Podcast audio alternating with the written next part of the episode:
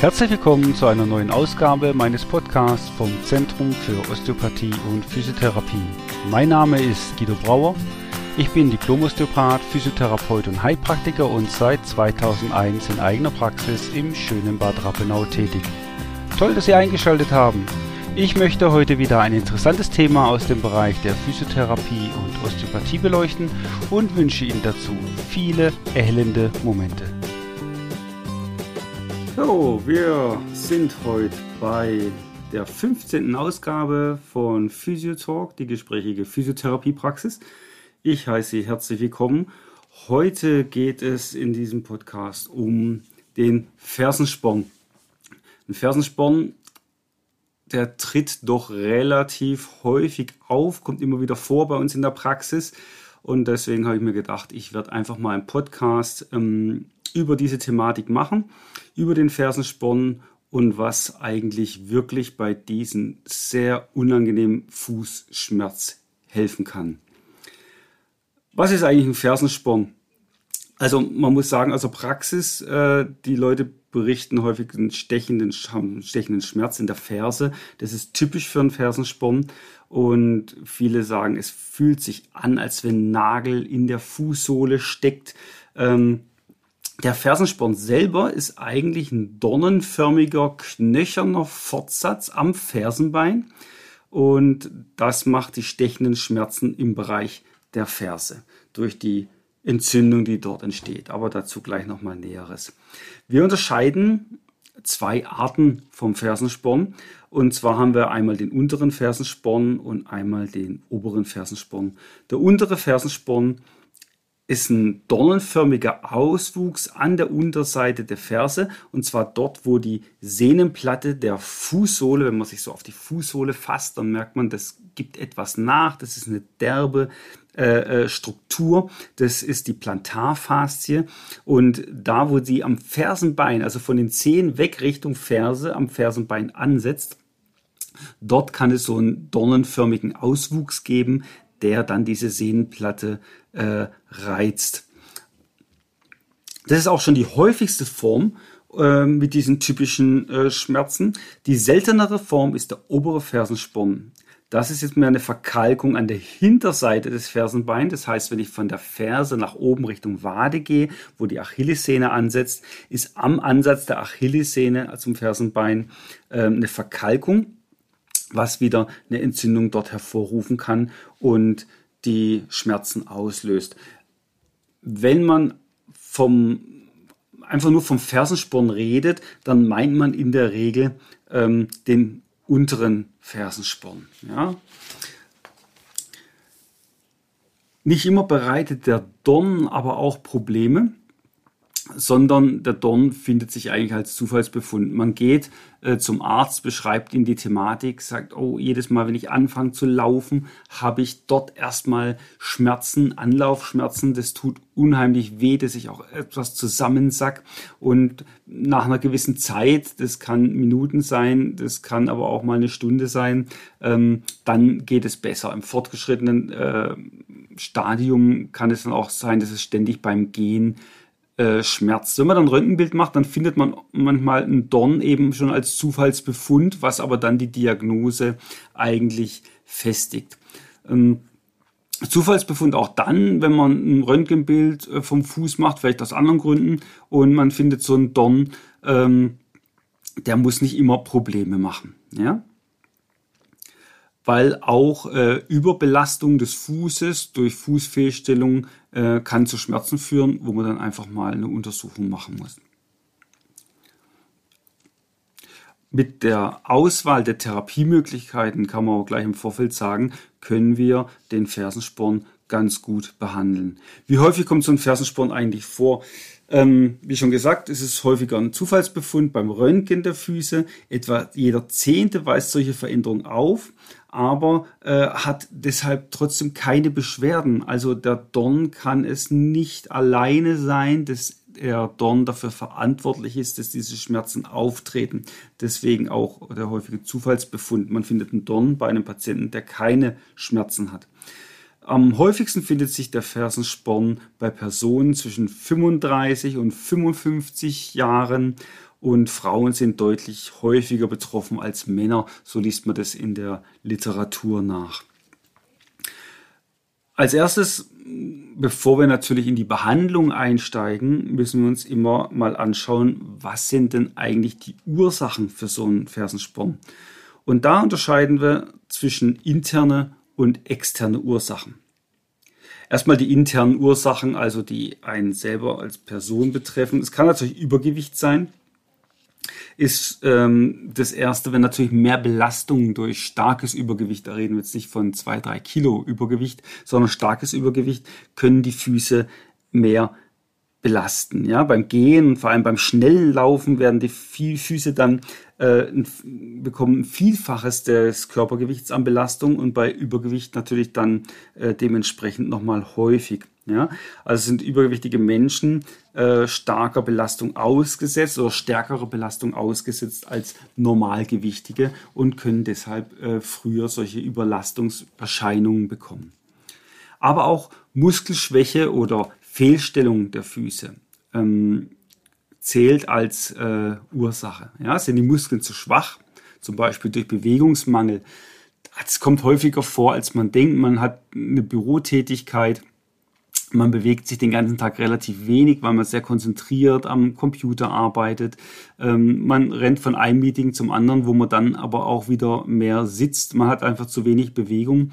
Die Wadenmuskulatur ähm, verkürzt, ähm, die Kraft wird weniger und äh, dadurch gibt es ungünstige Spannungen im Bereich der Wade, der Achillessehne und der unteren Plantarfaszie und das kann Fersensporn provozieren. Ein Fersensporn kommt im Übrigen auch, weil zu viel Zug über eine Sehne oder eine Muskel oder so eine Plantarfaszie auf den Knochen, auf die Knochenhaut kommt und der Knochen wird sich dann quasi äh, etwas wie so Kaugummi auseinanderziehen. Es ist natürlich Knochen, das heißt, es wird Kalk eingelagert, deswegen heißt es auch die Verkalkung dann an, an diesem Bereich. Und der Knochen erweitert sich spitz, ähm, um diese Spannung am Muskel oder an der Sehne nachzugeben. Ja, kann man sich vorstellen, ähm, wenn der etwas rauskommt, und kann die Sehne sich natürlich etwas entspannen. Ja? Aber der Dorn drückt dann auf diese Sehne und macht wieder Probleme. Was haben wir noch für Ursachen? Wirbelsäulenfehlstellung und ein Beckenschiefstand muss man auch als Ursache in Betracht ziehen. Ähm, man kann sich vorstellen, wenn jemand ähm, eine schiefe Wirbelsäule hat aufgrund von einer Skoliose oder eine Fehlhaltung und ähm, oder hat einen Beckenschiefstand, eine Beckenverdrehung und belastet jetzt seine Beine ungleichmäßig, ist natürlich auf der einen Seite mehr Belastung, auf der anderen Seite weniger Belastung was wieder auf der Seite der Mehrbelastung einen Fersensporn provozieren kann. Deswegen sollte man natürlich auch bei der Untersuchung auch die Wirbelsäule und das Becken im Blick haben. Wir haben aber auch angeborene und erworbene Fehlstellung der Füße, angeborene, gut, da kann man nichts dann tun, genetisch, aber auch erworbene Fehlstellung, das kann traumatisch sein, dass man mal einen Bruch hatte irgendwie, dass jetzt die Bein- oder Fußstatik nicht mehr richtig stimmt, dass die Belastung äh, sich verändert hat und dadurch auch Fehlspannung auf die Muskulatur und auf die Sehnen kommt. Ja? Zum Beispiel beim Senkfuß, wenn jetzt die Sohlensehnenplatte überdehnt ist und äh, den Halt nicht mehr abgeben kann, ähm, dann senkt sich der Fuß ab, man hat einen Senkfuß und dieser Senkfuß übt einen hohen Zug am Fersenbeinansatz aus und äh, provoziert auch hier wieder den Fersensporn. Was auch diskutiert wird in der Literatur, ist die Abnutzung, also in Anführungsstrichen Abnutzung des Fettpolsters der Ferse. Ähm, durch zu starke Belastung kann es zu sogenannten Druckatrophien kommen. Ja? Das heißt, das Fettpolster an der Ferse, ähm, was eigentlich recht ausgeprägt ist, kann sich zurückbilden, so dass man quasi weniger Dämpfung zwischen, ja, sagen wir mal, Straße beziehungsweise Schuh und dem knöchernen Fersenbein hat, was auch wieder knöcherne Reaktionen hervorruft und so einen Fersensporn auslösen kann. Das ist aber nicht eindeutig nachgewiesen, es wird diskutiert, aber muss man vielleicht auch mal in Betracht ziehen, ähm, dass dort durch solche Fettatrophien auch ein Fersensporn ausgelöst werden kann. Ja? Also wenn man das so sieht, ist Auslöser, ein Auslöser der Probleme vom Fersensporn ist nicht unbedingt der zusätzliche Knochendorn, sondern vielmehr die anhaltende Überbelastung des Fußes, das wieder die eben genannten Gründe haben kann. Ja? Und je häufiger diese Belastung auftritt und der Zug an dieser Ferse ist, umso größer kann auch der Fersensporn natürlich werden. Und wenn der Fersensporn eine gewisse Größe erreicht oder eine ungünstige Position hat, dann kommt es um diesen Sporn zu Entzündungen in diesem Gewebe, in dem Bindegewebe, im Muskelgewebe, im Sehnengewebe. Und diese Entzündungen lösen dann eigentlich die Schmerzen aus. Die Größe des Fersensporns an sich ähm, lässt keine Rückschlüsse zu auf das Ausmaß der Beschwerden. Wenn man sich jetzt vorstellt, man hat einen relativ großen Fersensporn, aber der liegt so günstig, dass man beim Laufen keinen Druck drauf bekommt, dann wird relativ wenig passieren. Hat man jetzt einen kleinen Fersensporn, ähm, wie so eine Reißzwecke, der liegt aber so ungünstig, dass sobald ich draufstehe, der direkt in diese Sehne oder in den Muskel reinpiekt, ähm, dann entzündet sich das relativ schnell. Mein Super-GAU ist natürlich ein großer Fersensporn auf einer ungünstigen Lage, aber äh, es zeigt halt, ähm, wenn man jetzt das Röntgenbild sieht, die Größe des Fersensporns lässt keine Rückschlüsse zu auf das Ausmaß der Beschwerden, wie stark das Ganze empfunden wird. Wir haben gesagt, neben den internen haben wir auch noch externe Ursachen.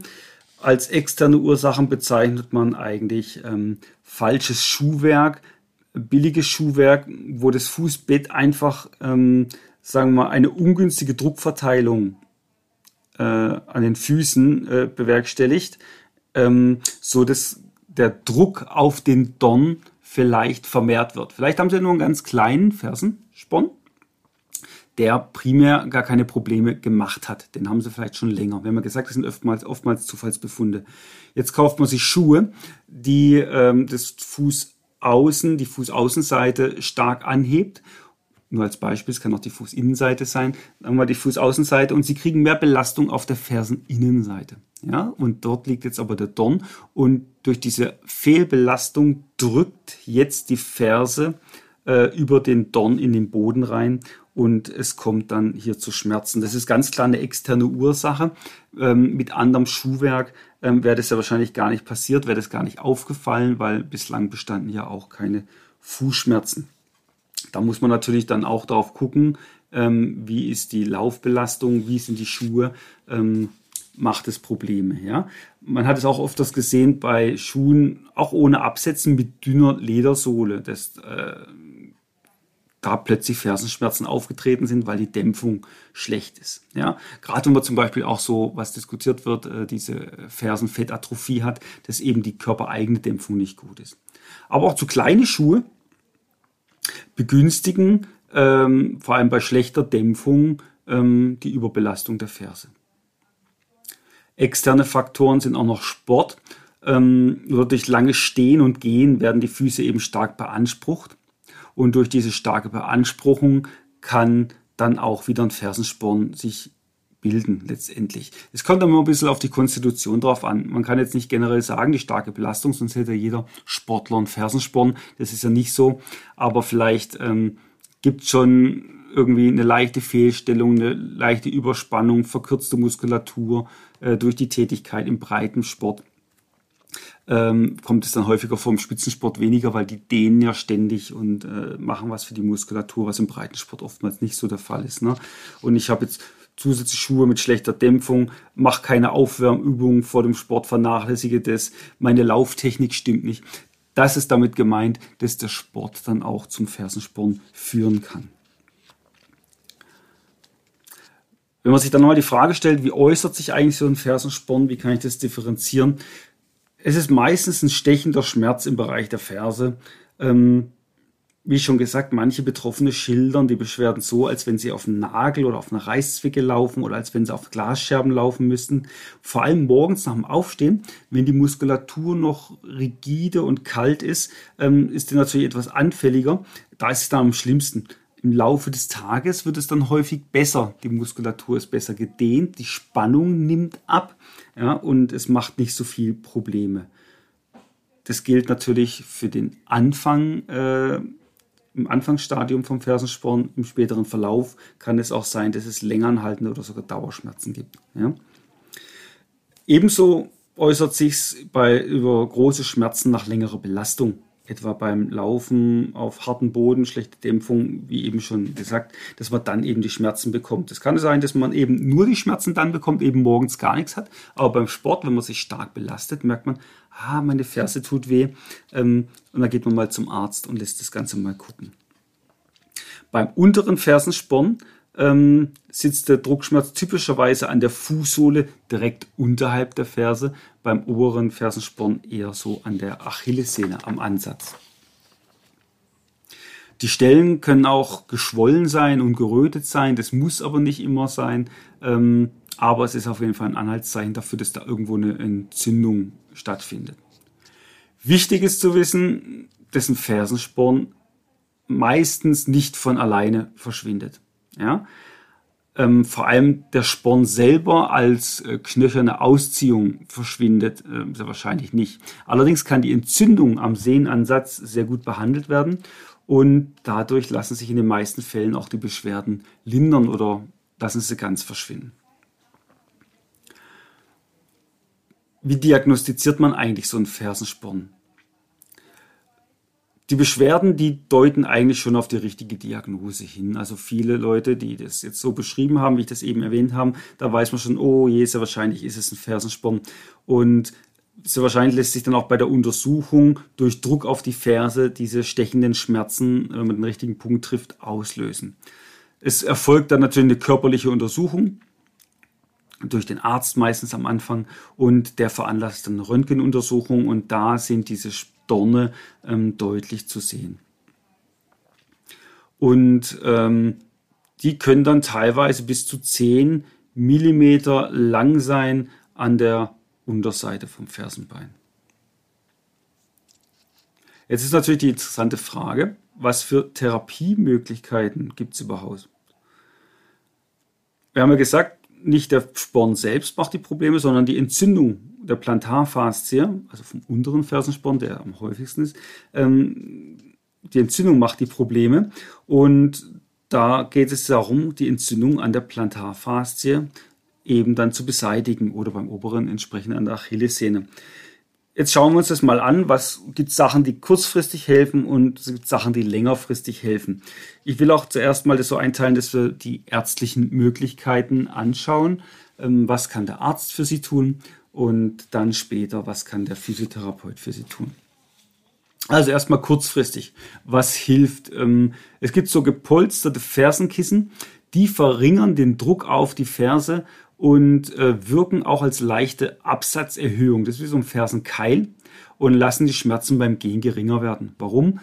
Wenn ich wie so ein Keil meine Ferse etwas anhebe im Schuh durch diese Schuheinlage, durch diesen, dieses Fersenkissen, entlaste ich meine Achillessehne. Das heißt, die Achillessehne kriegt nicht mehr so viel Zug auf das Fersenbein und weniger Zug bedeutet weniger Reizung.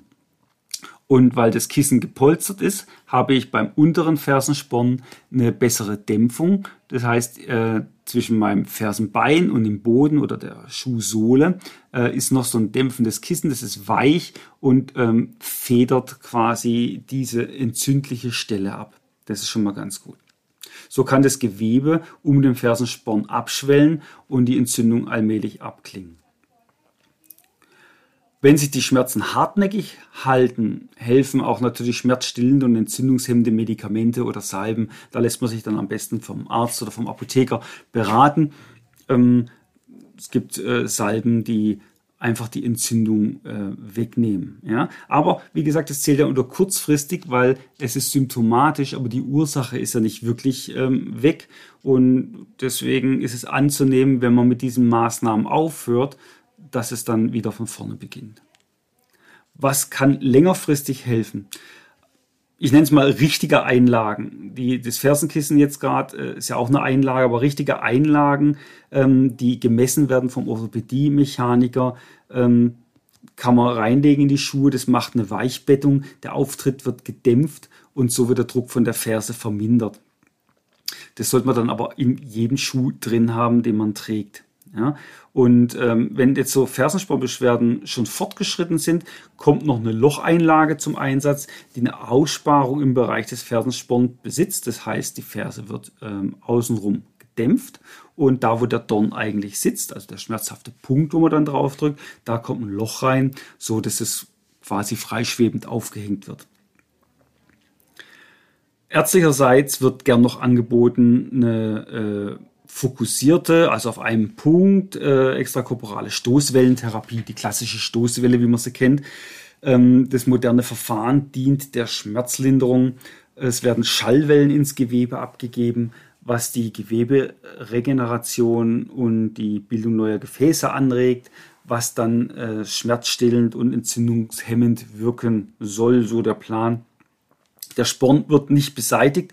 In vielen Fällen ich würde sagen, in manchen Fällen ähm, wird aber Schmerzfreiheit erzielt. Man muss es ausprobieren. Also wenn Patienten mich fragen, ähm, ich sage immer 50-50. Man muss es ausprobieren. Man kann es im Vorfeld nicht sagen. Ich habe schon beides erlebt.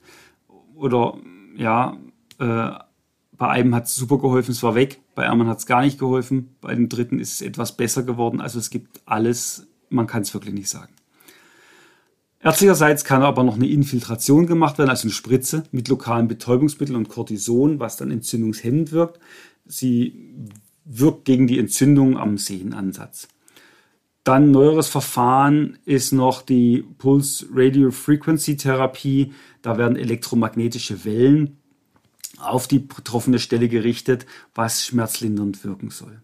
Ja, also hier mal die Maßnahmen, die klassisch in der Orthopädie angeboten werden, meist als Igelleistung, ähm, also Selbstzahlerleistung, was man, was man machen kann. Ähm, das letzte bei den ärztlichen Maßnahmen ist dann natürlich eine operative Entfernung vom Fersensporn, was aber nur in Ausnahmefällen durchgeführt wird.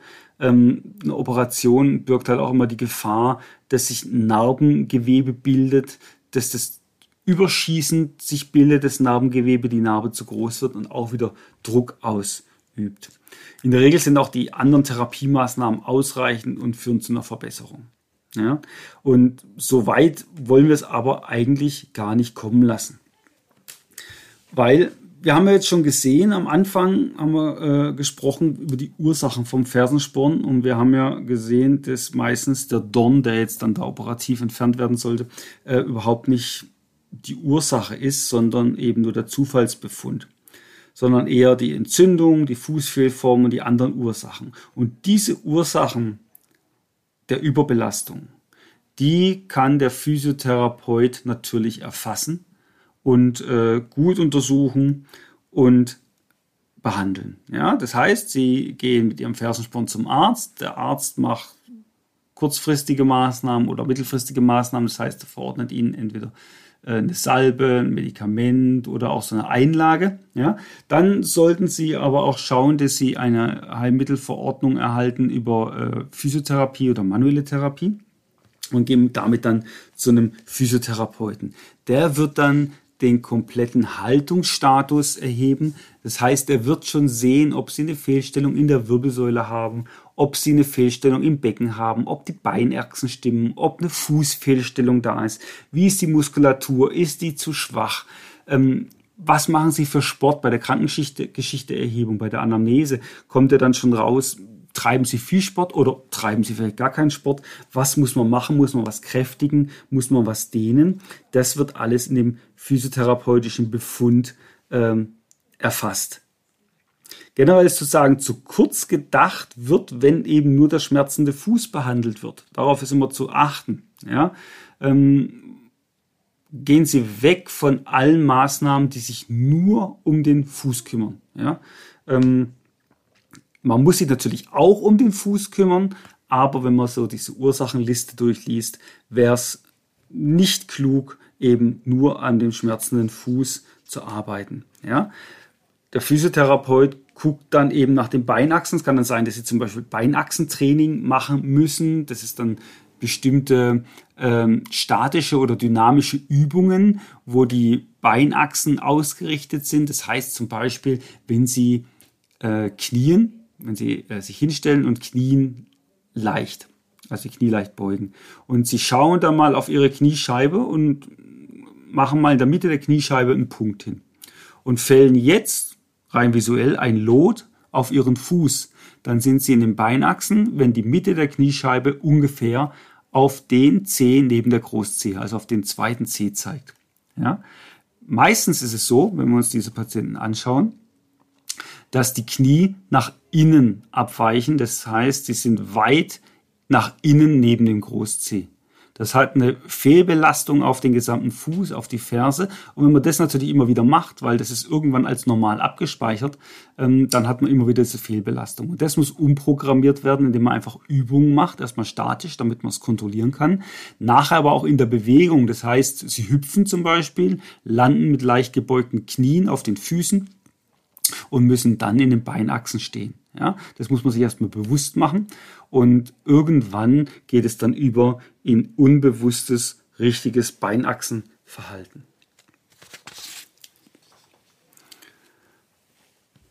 Aber auch nicht nur die Gelenke müssen geprüft werden, sondern auch die gesamten Muskel- und Bindegipsketten des betroffenen Beins. Das heißt auch nicht nur die Wade, weil die arbeiten immer in Funktionsketten. Wenn ich die Wade anschaue, muss ich auch automatisch die rückwärtige Oberschenkelmuskulatur angucken. Die Oberschenkelmuskulatur setzt wieder am Sitzbein an, am Becken. Das heißt, ich muss gucken, ob das Becken richtig steht oder ob ich eine Beckenverdrehung habe und ob daraus vielleicht auch eine Wirbelsäulenverdrehung resultiert. Andersrum kann es natürlich auch sein, die Wirbelsäulenverdrehung macht eine Beckenverdrehung, gibt mir mehr Zug auf die hintere Oberschenkelmuskulatur, gibt mir mehr Zug auf die Wade und dadurch habe ich eine Fehlbelastung im Fuß. Also das ist keine Einbahnstraße, das kann in beiden Richtungen gut laufen. Und das nennen wir myofasziale Ketten. Myo von Muskelfaszien, von Bindegewebe. Eigentlich sind es Muskelbindegewebsketten. Und diese Verkettung kennen die Physiotherapeuten. Es gibt da sehr schöne Arbeiten von Thomas Myers aus den USA und von Carla Stecco, die an der Universität von Padua in Italien forscht und wirklich spektakuläre neue Erkenntnisse über das Muskelbindegewebesystem herausgefunden hat. Und wenn man das berücksichtigt, dann kann man schon sehr viel ähm, an dieser Problematik des Fersensporns ändern. Und wenn der Physiotherapeut oder die Physiotherapeutin dann die Ursache, die richtige Ursache ermittelt hat, kann er dann eben auch ganz gezielt durch gezielte Kräftigung und Dehnübung das Problem angehen und kann es beseitigen. Ja? Wir hatten mal im anderen Podcast ähm, ergänzende Heilmittel, die kommen hier natürlich auch zum Einsatz. Gegen den entzündlichen Schmerz kann zum Beispiel Eis äh, ganz gut helfen. Das heißt, es kann auch verordnet werden. Sie können aber auch zu Hause so ein Eislolli äh, machen, dass Sie einfach einen äh, Joghurtbecher mit Wasser füllen, einen Plastiklöffel rein, einfrieren und wenn es gefroren ist, rausziehen. Dann haben Sie ein Eis am Stiel, dann machen Sie eine Eisabreibung. Ähm, das wirkt auch entzündungshemmend. Wärme auf die Muskulatur zum Beispiel. Aber der Physiotherapeut kann auch Elektrotherapie machen, was schmerzdämpfend wirkt. Es können auch spezielle Salben, die entzündungshemmend und schmerzdämpfend sind, wie Voltaren Emulgel zum Beispiel, über die sogenannte Iontophorese. Äh, das ist ein Gleichstrom, der äh, quasi die Salbe, die auch eine Ladung hat, eine, eine, elektrische Ladung hat, tiefer ins Gewebe einfluten lässt, so dass sie besser am Schmerzort wirkt. Aber auch Ultraschalltherapie, was ja so eine Mikromassage in der Tiefe macht, kann die Verklebung und Fixation, die entstehen durch die entzündlichen Prozesse an diesem äh, Sehnenansatz, ähm, gut behandeln. Also, der Physiotherapeut hat sehr, sehr viele Möglichkeiten, so einen Fersensporn zu behandeln. Ähm, man sollte nicht gleich zu invasiven Maßnahmen wie eine Operation äh, greifen. Ja. Ähm, also alles verordnungsfähig und ähm, man kann es zumindest mal äh, ausprobieren, ob sechs oder zwölf Behandlungen äh, ausreichen, um diese Problematik aufzulösen. Die Frage, was Sie natürlich auch immer wieder in der Praxis bekommen, was kann ich selbst machen? Ja, weil Therapie, ja, aber kriegt dann ein, zweimal die Woche und ich habe immer noch die Schmerzen. Natürlich, wenn man mal guckt, die Ursache, ähm, es ist eine Fehlspannung auf dem bindegewebigen Muskelsystem, also sollte ich vielleicht eine Wadendehnung machen. Ja?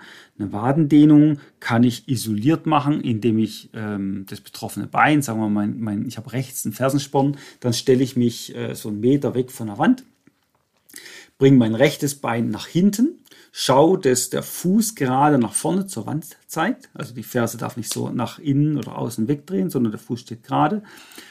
Jetzt bringe ich mein Körpergewicht zur Wand hin. Ich kann mich ein bisschen festhalten an dieser Wand. Und streck aktiv mein Knie, weil die Wadenmuskulatur ist ein Kniebeuger, der geht über das Kniegelenk. Wenn ich jetzt mein Knie aktiv strecke, wird er schon mal von oben gespannt und gedehnt und bringe mein Körpergewicht nach vorne und presse die Wade in den Untergrund. Da merke ich dann in der Mitte der Wade Spannung. Also Muskelspannung sollten Sie immer Muskelbauch äh, spüren. Das ist dann die Mitte vom Muskel. Ja? Alternativ äh, kann ich das auch machen, dass ich mich auf eine Treppe stelle mit den Großzehenballen äh, stelle ich mich auf die Stufe. Die Ferse hängt jetzt über mit beiden Beinen gleichzeitig und strecke mein Knie aktiv wieder durch und lasse jetzt einfach meine Ferse auf der Treppe nach unten hängen. Durch mein Körpergewicht wird es nach unten gezogen. So kann ich beide Waden gleichzeitig dehnen. So eine Dehnung sollte man immer dreimal ausführen und sollte jeweils 40 Sekunden halten. Was kann ich noch machen? Es gibt ja diese Faszienrollen. Ich kann quasi meine Plantarfaszien mit einer Faszienrolle behandeln. Da gibt es die große Rolle, die äh, jeder kennt. Es gibt auch kleinere Rollen. Ähm, und wenn ich da im Stand mit meinem Fuß drauf gehe, dann kann ich mit langsamen, kleinen Bewegungen meine Faszien, äh, die Plantarfaszie, die Fußsohlenfaszie abrollen und durcharbeiten, macht die geschmeidiger und ähm, dann kommt auch weniger Spannung auf das Fersenbein. Ich kann Gleichgewichtsübungen machen, um die Fußstabilität zu verbessern, ähm, indem ich mich einfach auf ein Bein stelle, auf das betroffene Bein und das andere Bein nehme ich in die Luft und beug mein Knie ganz leicht und guck mal, dass ich da gerade bleibe und am günstigsten ist, wenn ich dann mal langsam anfange zu zählen oder ich habe eine Uhr oder Handy, äh, eine Stoppuhr, guck mal, wie viele Sekunden kann ich dann stehen auf einem Bein. Ja, das kann ich mir aufschreiben, mache das dann ein paar Mal und nach ein, zwei Tagen, ähm, wo ich das geübt habe, wenn ich das geübt habe, dann schaue ich wieder, kann ich jetzt länger auf einem Bein stehen. Da wird man sehen, die koordinative Fähigkeit hat sich verbessert. Das heißt, auch beim Laufen habe ich eine bessere Koordination, eine, eine Feinstellung der Muskulatur und habe äh, auch die Belastung ähm, verändert auf meinem Fuß. Eisabreibung haben wir gesagt, in der Akutphase kann man natürlich machen, Wärme auf die Wade oder auch auf die Lendenwirbelsäule. Das wundert man sich dann, wieso, was soll das auf der Lendenwirbelsäule? Im Bereich der oberen Lendenwirbelsäule, äh, erster, zweiter Lendenwirbel, da entspringen die vegetativen Fasern, die die Spannung der Arterien äh, regelt. Und wenn ich das vegetative System dämpfe in dem Bereich, dann gehen in meinen Beinen die Gefäße etwas auf, meine Arterien, lassen mehr Blut durch und durch das arterielle System fließt Cortisol, das ist ein Hormon aus meiner Nebenniere und Hormone werden immer über den Blutweg übertragen und sind entzündungshemmend. Cortisol ist das körpereigene Cortison, kann einfluten in mein Bein und wirkt natürlich auch entzündungshemmend. Deswegen ist es sinnvoll, das auch mal auf die Lendenwirbelsäule drauf zu machen. Für den Erfolg der Behandlung ist es einfach am wichtigsten, so früh wie möglich damit zu beginnen. Sobald Schmerzen auftreten, sollte man seinen Arzt aufsuchen. Ich weiß, häufig sagt man, ah, hm, ich habe keine Zeit, mich jetzt da ins Wartezimmer zu setzen, ich habe auch keine Lust drauf, das wird schon wieder vergehen. Ähm, das Problem ist, umso mehr das Ganze chronifiziert ist, umso länger dauert es nachher mit der Behandlung. Ja? Man kann sich vorstellen, eine leichte Mikroentzündung, wo Sie vielleicht nur ein, zwei Minuten nach dem Aufstehen Schmerzen haben beim Laufen, ist schneller zu behandeln, als wenn äh, eine Stunde der Schmerz besteht, bis er wieder weggeht oder sogar erst im Laufe des Tages weggeht oder gar nicht mehr weg ist. Ja? Ähm, also suchen Sie den Arzt so früh wie möglich auf oder gegebenenfalls holen sich Rat bei einem Physiotherapeuten, wenn sie vielleicht schon irgendwo in Behandlung sind und ähm, fragen den, was sie machen können oder ob er sich das mal anschauen könnte. Ja? die Erfolgsrate, also mit physiotherapeutischer Behandlung und vielleicht passenden Einlagen äh, als längerfristiges äh, Mittel, wie wir gerade vorhin gesehen haben, ähm, ist eigentlich hervorragend. Ja? Ähm, was Sie noch machen können, einfache Fußgymnastik durchführen. Da gibt es ja auf YouTube äh, hervorragende Filmchen, äh, die Ihnen zeigen, wie man die äh, Füße trainiert. Ja, aber ähm, jetzt nur Fußgymnastik, da sind wir wieder bei dem Thema, ich kümmere mich jetzt nur um den Fuß, ist absolut nicht zielführend, weil sie ja alle anderen Ursachen dann quasi ausblenden würden. Das heißt, Fußgymnastik ist wichtig, um die Kräftigung und äh, der Fußmuskulatur und die Koordination zu schulen, aber äh, Wade, Oberschenkel, Becken, Wirbelsäule und so weiter, Sport, die Alltagsbewegung äh, müssen mit analysiert werden, um den Fersensporn dann zu beseitigen. Um Fersensporn vorzubeugen, sollten vor allem aktive Läufer ihre Füße kontrollieren lassen und beim Sport angepasste Schuheinlagen verwenden. Da gibt es äh, auch die Orthopädie-Mechanik, aber auch in Sportläden äh, gibt es inzwischen hervorragende Analytiker, die machen eine Laufanalyse, die sagen dann ganz genau, okay, pass auf, du brauchst den und den Schuh, weil der mehr den Außenrand oder den Innenrand hemmt oder fördert, je nachdem. Ähm, und die und die Einlage und dann bekommst du da auch keine Probleme. Ja, also das ist schon mal vorbeugend ganz äh, gut und ähm, nach, wenn, man schon den Fersensporn hat und man hat ihn dann behandelt, ist nichts dagegen einzuwenden, wenn das mal wieder abgeklungen ist, dass man dann auch wieder seine gewohnte Sportart weiter ausübt. Allerdings unter Kontrolle äh, ist das Schuhwerk auch in Ordnung. Ja, braucht man noch irgendwas. Ja, eine ganze Menge Informationen zu dem Thema Fersensporn, aber nichts, was nicht lösbar wäre. Es ist allerdings mit ein bisschen Zeitaufwand verbunden, eben in die physiotherapeutische Praxis zu gehen, vorher mal zum Arzt zu gehen und sich da beraten lassen.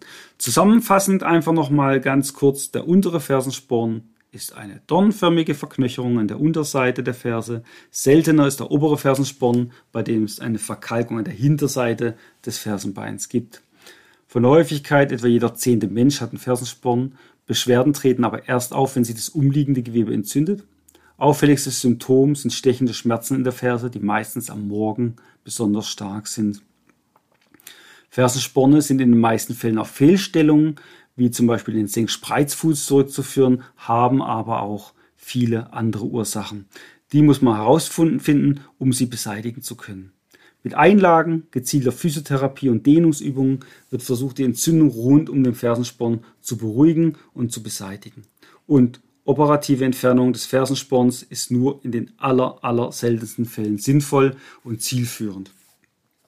Das war nochmal so die Zusammenfassung von diesem ähm, Thema. Ich hoffe, es war informativ. Anregung, Kritik oder auch mal ein Lob gerne an podcast.brauer-osteopathie.de. Und ich hoffe, Sie bleiben verschont vom Fersensporn. Wenn Sie einen Fersensporn haben, hoffe ich für Sie, dass Sie ihn bald wieder losbekommen. Gut, ich wünsche Ihnen alles Gute. Bleiben Sie gesund. Das war es auch schon wieder von unserer Seite. Besuchen Sie uns auch gerne unter www.brauer-osteopathie.de. Bis zum nächsten Mal.